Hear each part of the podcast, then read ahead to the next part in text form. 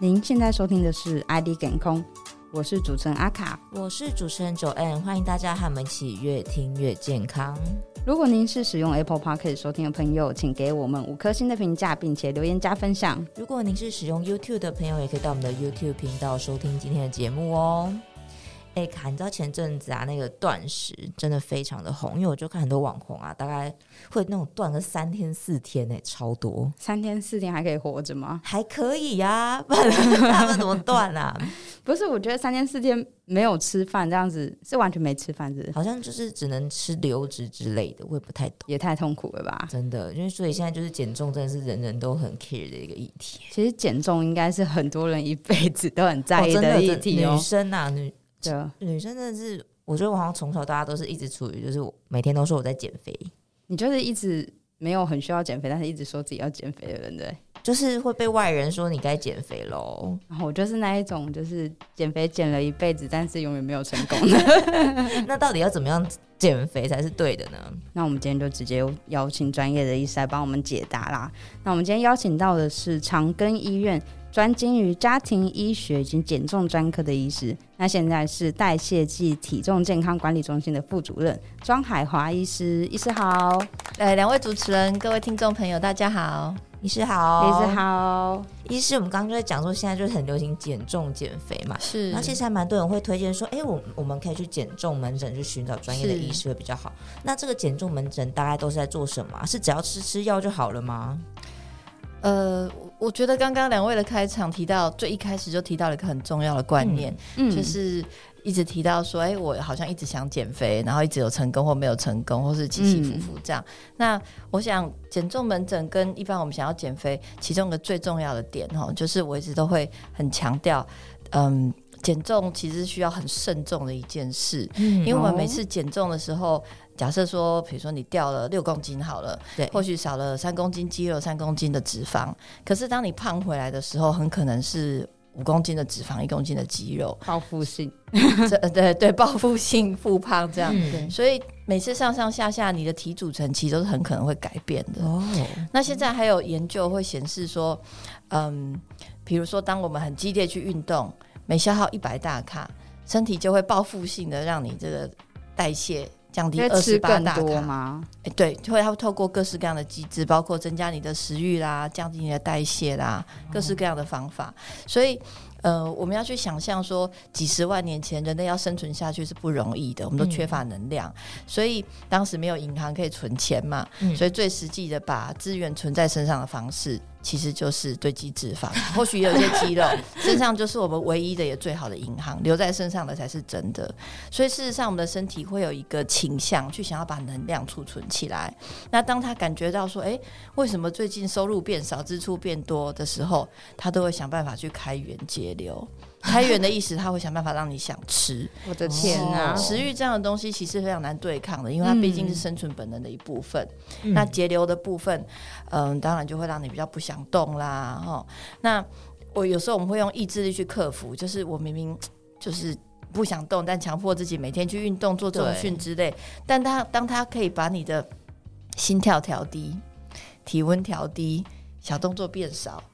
那这些事实上是非常非常难去抵抗的，所以为什么减重很困难，或是为什么呃体重降低了之后很容易复胖？它背后是有非常非常复杂的生理机制。嗯、哦，我们减重困难也不用就是都怪自己说，啊、一定是我意志力不坚呐、啊，我方法不对。这这这的确本来就是一件困难的事。听起来变胖是一种本能，对，是是，所以大家都会发现变胖容易变瘦难嘛，真的、啊。当然每个人体质不太一样，但基本上。这样的倾向应该是应该是还蛮蛮蛮常见的，难怪就有人说：“哎、欸，我花那么多钱吃这么胖了，为什么还要再减肥呢？”对，好辛苦哦。对啊，对，所以到我减重门诊，呃，我很。注重的一件事其实是概念的沟通，嗯嗯，就是包括这个只是很多概念的其中一个。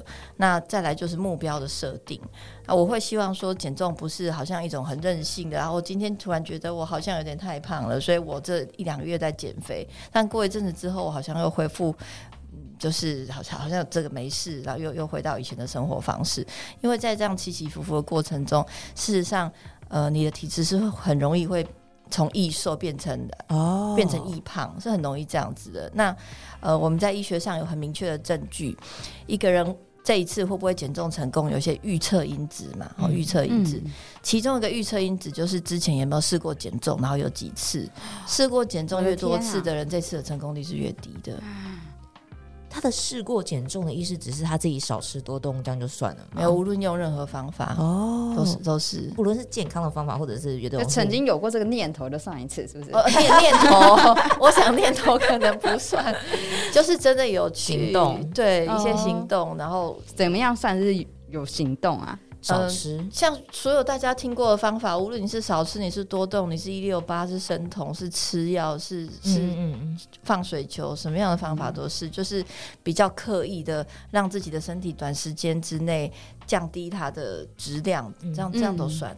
一天也算吗？还是 一天啊？我觉得是很好问题。的确，之前就有一些研究去做，说我们是要多久会。启动身体的这个防御机制，嗯嗯、然后转换到节能模式，这样。嗯、那呃，不同的方法不太一样。比如刚刚大家提到这个间歇性断食嘛，哦、嗯，的 intermittent fasting。那 intermittent fasting 我们会最容易有的 concern 就是说，会不会因为它忽然间没有能量的摄取，所以让身体很快就把就是这个呃一些基础代谢率降低？对，的确是这样子。那那。嗯这其实没有非常非常明确的答案，oh. 没有非常非常明确的答案。那只是说，就是对对我来说，我在选择减重方法会把这件事情考虑在内。那有有一种有一种流派是认为说，短时间之内减越多越好。那有一种做法则是说，呃，比较温和一点，缓慢的，对，比较缓慢，比较温和，然后让身体好像不知不觉的可以慢慢把设定点降低那样。嗯这样子会不会身体接受度会比较高？会吗？我我个人比较常采用的的确是后者的方法，嗯，哦，因为我的概念是这样。嗯，我们生活中通常有太多你需要去注意的事情，对，你要工作，你要顾小孩，或许你还要念书。嗯、那减重应该这样说，我们人的这个意志力和时间都是有限的，除非你真的有很多很多的这个金金钱啊、时间啊、各式各样的资源去放在上面，嗯、不然我们能够放在自己身上的注意力其实是有限的。那一件事情如果太辛苦或太困难，就很难持久。嗯，而减重这件事情是需要持久的。我我刚才想要问一下，因为你刚刚说有一派是比较快速的，一块是慢慢的，那怎么样的减肥速度算是快的？就是比如说一个月多多是算是快吗？是呃，就是我们在肥胖医学上建议的是一个月二到四公斤，那其实蛮多的呢，二到四，然后只要超过的话，都会觉得有一点太快。哦，了解了解。哦，所以一个礼拜瘦一公斤，这是正常的速度，是是。可容医学上可容许速度里面的算快，这样子二、哦、到四。那如果超过我我，但是其实要看一下本来的基数啦。嗯、比如说你本来是一百五十公斤，跟你本来是七十五，当然就不太一样。嗯、哦，了解。所以其实民众可能会需要减重门诊，就是因为这样，就是需要了解是是没错，到底要怎么去做。我想，所以呃，做个小结，就是我们会需要减重门诊最。大的原因是个人化，嗯嗯嗯，就是个人化，每个人他的理想体重在哪里，其实是不一样的。那再来，每个人适合的方法是不一样的。那要怎么定目标？那你是适合少吃还是适合多动？你适合打针的药物还是哈就是排油的药物？这这个都是都是需要评估的。对，嗯、那你大概什么时候想毕业？毕业之后，呃，体重长期想维持在哪里？嗯，那在维持期。我们总不可能去看医师，或是一辈子都节食，一辈子都打针，啊、这都不太可能。你总得最后找到一个平衡点，那种生活方式是你可以永远持续下去，可以健健康康、快快乐乐、正正常常。哦，那这样、嗯、这好重要，真的，这很重要，啊、真的。对，就是呃，减重不像联考，联考就是说我半年后考试，我这半年很认真的，好努力。那考完之后成绩就在那，我把书烧掉，嗯、什么都忘记，我的成绩还是那样。嗯、可减重不一样，减完很容易变胖。没错，就是它永，它有点像是那种一辈子的课题，体重永远的跟着你，你只要生活方式改变个一个礼拜，其实就会有一点点不一样了。了解哦，哎、欸，医生，那我想要请问一下哦，因为减重门诊啊，其实现在就是除了西医以外，中医也是很多。那中医跟西医减重门诊的差别在哪里呀？是，我想当然就是呃，医师的工具上的不同，对医师来说，工具就是比如说我们给你吃什么药、打什么针啊，哈，或甚至像西医有减重手术是可以动刀，现在也是很很很很多人会采取这个方法。那基本概念也有相通的部分，一定就是少吃多动，嗯，大概是这样。那只是说，呃，同样是抑制食欲，西医用的药跟中医用的药不太一样。那可能同样是呃，诶，增加这个脂肪的代谢，西医用的药跟中医用的药不一样，大概是这样。那会有哪些人比较适合西医，或是比较适合中医吗？嗯，我我自己的观察是，西医、中医其实都是有效的。嗯，那谁适合这个，谁适合那个，其实就是你自己选择，就是个人偏好的。没错，就是个人偏好，嗯、因为。呃，如同我们刚刚说的，减重是一个需要长时间投入的事情，嗯、所以如果你对那个方法是无法认同，或让它让你觉得很痛苦，那就不是适合的。嗯，了解。因为像中医有的就要吃那种药粉，其实有的民众可能就不太、哦对啊、有些那种味道不太能接受。嗯、是是，所以通常呃。很多会选西医门诊，是因为他觉得说，哦，西医在就是一些呃药物啊，那就是生技上的研发，他觉得很精确，比较科学化。对，他觉得他觉得比较科学化，嗯、然后或者是有些人，就像你们刚刚提到，他不喜欢那个药粉药粉的味道。嗯，对。那但是也有很多人会想要选择中医，因为他可能觉得说，哎、欸，中医是不是比较调理和比较调理？嗯、对。那我觉得两者都是 OK 的，就看你自己比较偏好哪一个。了解。哎，那医师就是我们市面上现在减重门诊很多嘛，因为这种需求就很大。是，那要怎么去选择比较适合自己的呢？就是怎么样知道他是可以去多方的都去问吗？还是怎么样会比较好？我我我觉得最基本当然就是、嗯、呃合法嘛，然后然后呃公开这样子的东西。那再来呃获取口碑啦。因为减重门诊不会是看一两个月嘛，它大概是长期。嗯、那之前一些病患的效果怎么样啦？哈，那再来，其实最实际的就是你去看看，你跟那医师谈谈。嗯、因为减重有好多种不同的方式。那当你觉得说，哎，你这个你跟这个医师的理念是相同的，哦、然后他对你的要求，你好像是做得到的，这个方法是你喜欢的，我觉得这个最实际。嗯，所以去谈谈看。那因为所以每家都去看看。哎，哎，可能如果是我啦，我不知道我们 我们应该就是，比如说你可能网络上看一下资讯嘛，然后有没有身边认识人去看过嘛？那选择了之后去去看看啊，总不可能每每一家都跑吧？但是你或许就就我不知道，就找每一家都跑也需要强大的金源，因为通常也不便宜。对对对，因为减重门诊都是要看自费嘛，所以就是也也是要。也是要也是要评估一下，对对，也是要评估一下。就可能我觉得最好方法是身边有朋友，就是看起来瘦很多那种，然后就问他说：“你到底去哪一间网红？”我觉得，因为又很怕他是就是叶配啊。可是他的确真的瘦下来，你会相信他吗？如果真的有瘦，会想去看。有啊，最近有好几位都真的是成功瘦下来的，就是对啊，就让我们看得心痒痒的。对，但是也不知道他的方法到底对不对，所以就是其实还是自己实地去看是最适合的。我我觉得减重之所以嗯、呃、现在变得很风行，一个很大的原因是因为在呃医药上的进步，所以现在真的有几个很好的武器，有很好的方法。嗯。嗯、以前可能减重的，我我讲的我指我指的武器就是我们医师可以用的工具，嗯。嗯。嗯，不是很多，所以变成有很多非正规的。那很多人对减重印象很不好，哦、是因为以前用很多。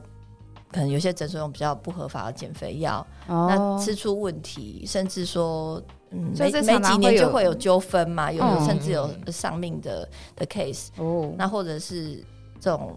副作用很明显，吃的很难过。嗯，以前就是就只只能这样。那如果不这样的话，医师跟你说减重多运动，很多人就会觉得说，那我本来就知道来看你干嘛？对对对对，我自己不会去做而已。是是。那这几年有一些真的是很正规的，嗯、那这种国际的大型临床研究 （clinical trial） 证实有效，哦、那也是。我觉得，我个人觉得算是安全性非常足够。嗯，就就是这样子的工具越来越多之后，那很多人就可以用安全有效的方法瘦下来。那当然，其他人看你就会觉得说，哎、欸，那那那那我也想要试试看。这个是最近之所以这个风潮又突然掀起的原因。哎、欸，医师有个题外话，就想问说，这种药啊，会不会他，比如说他吃了三个月好了，那他瘦下来，他会不会还需要再吃才会抑制他自己的食欲之类的？还是吃了之后瘦下来就是有效的呢？哦。就是有点回到我们刚刚讲的那个概念，呃，是这样。我们每个人的体重啊，是一个很复杂的平衡系统，最后的结果。嗯，那这个平衡系统的因子包括，比如说你的年龄、性别、原本的体质，我们现在怎么吃、怎么睡、心情怎么样、住在哪里、怎么去上班。哦，然后甚至体内的微生物，所有东西这样加起来一个综合的结果，生态圈的概念，没错，综合的结果。那当你来看我的时候，我就是一个外力。嗯，哦，我给你念这个念那个，叫你这个部分吃，那个不能吃，或者我给你什么药，这都是一个外力，就会改变这个系统的平衡。哦，所以你最后体重就会往某一个地方，哈，在就是在比如说往下挪移。可是这个外力总有一天会退出。嗯，嗯，所以等我退出之后，你这个系统最后的平衡是什么？其实才是真功夫，嗯，才是真功夫。哦，那如果我们在减重这段时间，这个系统完全其实都没有变，就只靠我这个外力。那等我退出之后，你的体重就很可能会跑回本来的样子，嗯嗯嗯，甚至还会更高。因为我们刚刚有提到说，减重身体会有一个那个防御机制嘛，嗯，所以呃，我在门诊都会很明确，一开始就跟病患说，我们现在是两个目标，第一个目标就是把你由大变小，我 就是把你 downsize，嗯，但是第二个目标其实是帮你找到一个方法，这个方法可以让你像刚刚说的长长久久、健健康康、正正常常的生活，嗯，然后还能让你维持在某个你觉得还算满意的体重，其实这才是真正困难的。了解，那会不会变成就是？跟这个外力形成了一个平衡，外力离开又失衡了，就是是是有可能。所以，啊、所以呃，所以第一个就是这段时，比如说现在有那个减重针，它打的时候会让你食欲变比较少啊，嗯、然后消化能力变得比较差一点，所以这样就会变瘦。那这段时间就可以让你刚好慢慢去养成一个发现说，哎，我其实不用吃那么多，哦、我可能吃到六分、七分我就刹车，我以前都吃到九分才有办法刹车，嗯、就是一个辅助。那呃，比如说有这个排油的药嘛，排油的药，排油药一开始有效，是因为你吃进去之后，它就让你从这个粪便去排泄。嗯，可是我我发现一阵子之后，它真正的效果在于。吃药的人会很清楚的知道什么东西太油，他不能吃。哦，所以他的饮食其实后来是改变，就不需要去排油了，因为他没吃进去。所以那个药他吃一阵子之后，很多人都会跟我说已经没有什么效了。那为什么没有什么效？因为事实上他吃的东西已经非常不油腻了。哦，那这个就是造成一个真正的系统改变。我听了就会觉得很高兴。嗯，了解。其实就是在这这个期间，就是一直在做自己观念上也是有在导正。对对，没错，就是那段时间。重点是你本身也也变，也会有一些改变，好、嗯，这是一个。那再来就是，呃，我通常不会体重一达标就给他毕业，我们要是慢慢的减，嗯，那可能平常本来一个月看我一次，后来变成，哎、欸，好，那不然你两个月后再回来，三个月后再回来，半年之后回来，一年之后回来。就是有点类似像长期抗战，真的 对，但是这样子效果其实还蛮好。嗯、我很多病人，嗯、呃，瘦下去之后没有什么复胖，或复胖的幅度是很可以接受。嗯、我们通常复胖的幅度啦，大约三分之一。哦，三分之一总体重的三分之一吗？不是，是你减掉的体重。有时候也太 range 太广。没有没有，比如说你瘦十二公斤，嗯、然后胖个三。三公斤上下或到四以内，我觉得都还可以接受。哦、那如果有人是一公斤都没胖上去，那我们就是要以崇拜的眼神看着他，嗯、他一定极度的自律。那如果是完全胖回来那种，那显然就是考完联考把书烧掉，然后全部还给老师这样。了解。哎、欸，医生，那除了减重门诊啊，去看医生以外啊，因为现在其实有很多流行的饮食方式，像刚刚你有听到的生酮一六八。那这些减重方式是真的有效的吗？哦，呃，以现在的科学研究显示，这些全部都有效。哦、嗯，无论你用什么方法，你是这饮食法非常多，还是什么高蛋白啦，哈，刚刚你讲到一六八生酮，嗯嗯、然后还有所谓什么营养素的的的比例区分呐，嗯、然后有一些什么餐盘、啊，对对对，各式各样，就是呃，或者是。你假设有听过各式各样，几乎是全部都有效，嗯、但是它都有一个前提，叫做如果能制造能量赤字，就是入不敷出，只要入不敷出，所有东西都会让你水位越来越低。嗯。了解，对，那但是你听你就觉得，欸、那这不是废话吗？就是对 对对，但是但是科学原理都是一样的，没错。所以你真正要问的，其实不是怎么样吃会让我变瘦，而是哪一种饮食方法可以让我瘦的比较久，嗯，然后比较健康，活得比较正常。对 我我我觉得我觉得就是真正的问真正的议题是这一个。嗯、那如果我们的目标只是把人变小只，而不是变健康、变好看、变快乐，那变瘦最快的方法就会是。吸食毒品，或者是得癌症，就就就这样讲，有点极端，有对对对，大家了解我意思吗？就是说，我们真正要的其实不是人变小只，而是你变小只，而且变好看，然后变更健康，然后而且还可以保持。所以，真正的议题并不是你怎么吃会体重变少，而是你怎么吃是可以达到我们刚刚那个目标。嗯嗯嗯。哦，那这样子就有差距了，就有差距了。诶，那医师就是有时候会在药局看到那种合格的减肥药啊，这种是可以自己去买来使用的吗？哦，呃，是这样，像在美国啊，合格的减肥药好几种，大概六七种，嗯，但是在台湾只有两种，其中一种是针剂，哦、另外一种是口服。针剂的那个一定是要医师处方，那口服的部分它有不同的剂量，比较低剂量的是可以自己去药局买，可是比较高剂量的还是要有医师处方，就是低剂量可以先买来试试看这样子。哎，对，也是 也是可以，对，可以先试着少吃多动一点这样子。是是，其实生活改善还是很重要的啦。对啊，哎，医师，那我想要请问一下哦，那像减肥门诊啊，都是它都是医师开的药，那这些药会伤身吗？我我个人会把减重门诊开出去的药大概分三大类，第一大类是它就是有拿到适应症。而且无论在国外或在国内都是有适应症，好，那就是我刚刚讲的那两种。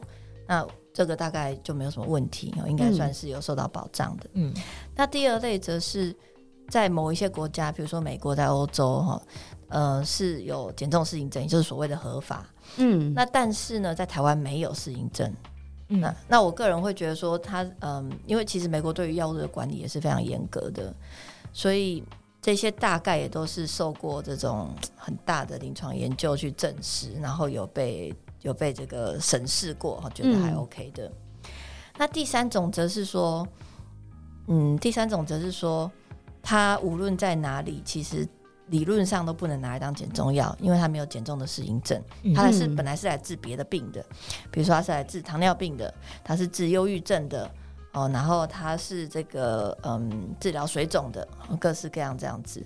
可是我把它拿来减重，那这部分就会有嗯比较大的疑义了，因为它之所以没有一开始就没有被核准作为减重药，一定有某些原因嘛。嗯、哦，或许是因为它的效果其实没有真的可以被证实。嗯，或许是因为它虽然会让你变轻，可是那个机转。那个急转不一定是不一定是好的，嗯，比如说，假设我给你吃甲状腺素，嗯、甲状腺素是我们身体的一个像油门，所以当我们油门。这个吹很急的时候，嗯、你的代谢就会很高，然后你就会即使吃很多，甚至都还可能会变瘦，会手抖，会暴躁，睡不着。这时候，嗯、这个是甲状腺素会心悸。那当它太少的时候，就容易胖。所以，我如果想让一个人变瘦，我很简单，我给他吃甲状腺素，当他这种亢进的一种状态，他、嗯、就会变瘦。对。可是，当你是用这种方法去变瘦的时候，你会流失骨质。哦，骨质是我们非常想要留下来的东西，得不偿失。对，然后再来 你会流失肌肉。哦，所以你虽然可能减掉一些脂肪，可是你的肉会少很多，所以你就看起来觉得自己瘦很快。可是你总不可能一辈子吃甲状腺素，因为甲状腺亢进的状态其实是一个呃太严重是有可能会致命的，嗯，会致命，那其实是一件很危险的事。所以总不可能一直这样。当你恢复到原本状态，那你看到你你骨头变少，对不对？骨质变松了，肌肉变少了，可是接下来你的代谢可能会拉，可能会就是。没有没有办法是这种 hyper 的状态，嗯，那你一定会胖回来，就会比之前更胖，而且会胖得非常快，就是肌代也下降了。对对，这就是说短时间内有达到体重减轻的的这个目的。但是它很难长期来看，对，但长期来看其实不一定是你要的，或者说，比如说脱水，嗯，那我们脱水当然很快回来就有了，对，可是那 怎么可以被吃利尿剂？对，那你之后就对，就是就喝回来就回来，可能会回来，对，所以呃，我觉得第三部分的这个，它可能是合法药，但是这个不是合法的减肥药。就合法的药跟合法减肥药其实是不一样。合法药意思是说这个在台湾是可以上市，它不是禁药。嗯，那合法的减肥药意思是说这个药不但是合法的，而且它被核准用在减肥身上。嗯嗯嗯。那所以这这概念又不太一样。了解，哦，了解很清楚。那 那我想要请问一下，就是刚才医师好像前面有提到说，呃，过去的减肥方式跟现在减肥方式比较不一样，那有什么不不同吗？哦，我觉得最大不同就是刚刚讲到一二三，有吗？嗯，以前很多其实都是在用这个第三类，就是说其实根本不是拿来，好像有听过很多案例。对对对，那这这部分真的非常非常考验。一个人原本身体的底子，然后也很考验这个医师的这个斟酌。有些也不是完全一定不能用，其实不是这样，只是你可以想象这有点像刀口上填血这样子啊。嗯，哦，太可怕了，真的。我对那呃第第三以前大部分用第三种，可是现在则是一和二的工具越来越多了。哦，嗯，其实可能就是随着这种时代演进，就是要减肥越来越多，所以就。发明越来越多可以去减肥，因为需求实在太大了。对啊，这个哇，好像有是不是有听说台湾是统计过亚洲好像第一名还是第二名肥胖？真的假的啊？国家？可是我觉得像。路上真的就是看起来 BMI 值比较偏高的人真的不多。可是你没有看过，像好像就也有一派就是说日本人就是因为他们走路都要走很，很快很多很快，所以日本他再加他们的饮食，所以日本人其实肥胖的比例真的很低。确实、啊。然后台湾你看美食王国，对，手摇饮什么都那么。现在那个 Uber Eats 跟 Foodpanda 超方便的。对，我觉得你们提出一个又另外一个非常有意思的议题，嗯、就是呃。体重或是体体位，我们知道叫 weight status 就是体位意思，不是只跟个人相关，嗯，呃，跟整个文化，对，跟整个文化很有关系，嗯、然后跟你居住在哪，嗯，做什么工作是很有相关。那尤其是其实它跟你的收入非常有相关，哦，跟经济状况非常相关。对，我记得我以前大学的时候，呃。有一个政治学老师，那当时我们组了一个读书会，嗯嗯，当时念到一篇文章，我非常的 shock。他说：“呃，health is never equal，嗯嗯，健康从来就不是所谓我们想的说什么生来平等这样的事情。嗯、所有的研究都显示，健康状况和社经地位是紧密相关。嗯，那肥胖这件事情也是，就是我我讲的是 in average 啦，就是我们个体的就不说，嗯、呃，他和你。”的教育程度还有收入是很紧密相关的。嗯，在比较贫穷的国家，有钱人才会胖，那越有钱越胖。可是只要到呃开发中或已开发以上，嗯、通常贫穷和肥胖是绑在一起的。哦，然后比较好的物质哦，或是这个社会地位，或是教育和。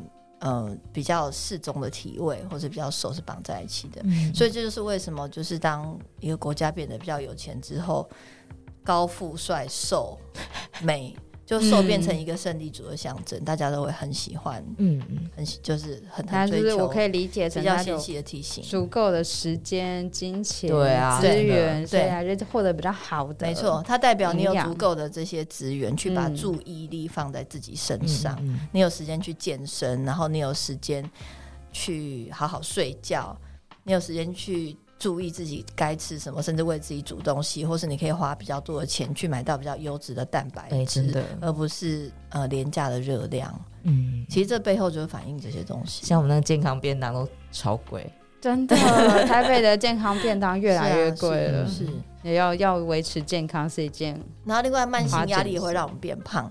当我们处在慢性压力下，你会不知不觉吃的比较多，比较油，比较甜。嗯嗯嗯。所以呃一些。社会学或是生物学的研究都告诉我们，当个体在一个社会里的阶级是比较低的时候，他感受到压力比较高，慢性压力比较高。那这种慢性压力有可能会稍微的去影响我们的一些进食行为，就会让他想要吃比较重口味的东西，是吗？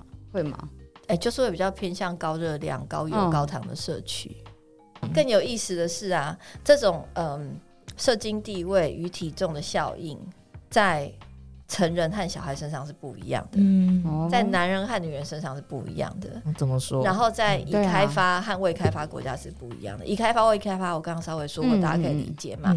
男生和女生，我觉得非常有趣，就是呃，在男性身上，当我们在贫从就是贫穷走到足够的这一段的时候，无论是男女，都是容易变得比较胖。嗯，可是，在从足够变成富裕的这一段的时候，男性有一部分其实还是会越有钱越胖。嗯，但是女生就比较多的人是，呃，有钱就比较变得瘦这样子。嗯哦，所以男生，为什么男生会这样子啊？因为我觉得女生还是会有那种社会给你的压力压力嘛。男生没有，我觉得应该是价值观。我觉得应该是外形压力对于男性和女性的影响程度不一样。嗯，那小朋友呢？那小孩则是无论是在哪一段，通常都是。比较 wealthy 的家庭的小孩比较胖一点，可能他还不需要在意这些价那个。而且小孩就大家都就胖胖的很可爱啊，是吗？那小时候胖就是胖，没有小时候胖真的好可爱哦。但是但是我一定要厘清，这种像这种研究，它是一个 population 哦，它是一个统计，我们永远都会有例外，有例外。嗯，那而且因为这些因素都很复杂，但是这是一个趋势，然后就是一个一个倾向这样。了解，嗯，哇，我们从医学讲到文化了，是啊，但是息息相关，真的，啊，这就是分不开的。嗯，因为如果假设现在主流社会价值观喜欢的就是比较唐朝，对，雍容华贵的话，那我们就根本就不需要减重了啊！真的，嗯嗯，每次我老公在看，说哇，你在古代是美女，讨厌。哇，今天真的非常谢谢庄医师的分享。其实让我们了解到说，其实减重啊，它不是一个很单纯的事情，是从每个人的生活习惯啊，或者是社会文化都会去影响到这个人的哦。对，而且其实减重不只是要把体重减下来变小只，嗯、其实你还要持续长久的可以健康快乐的生活，这才是最重要的。没错。好，那听众朋友们，如果你还有任何的问题，或者你想要了解的主题，也欢迎在评论里留言给我们，告诉我们你的话哦。好。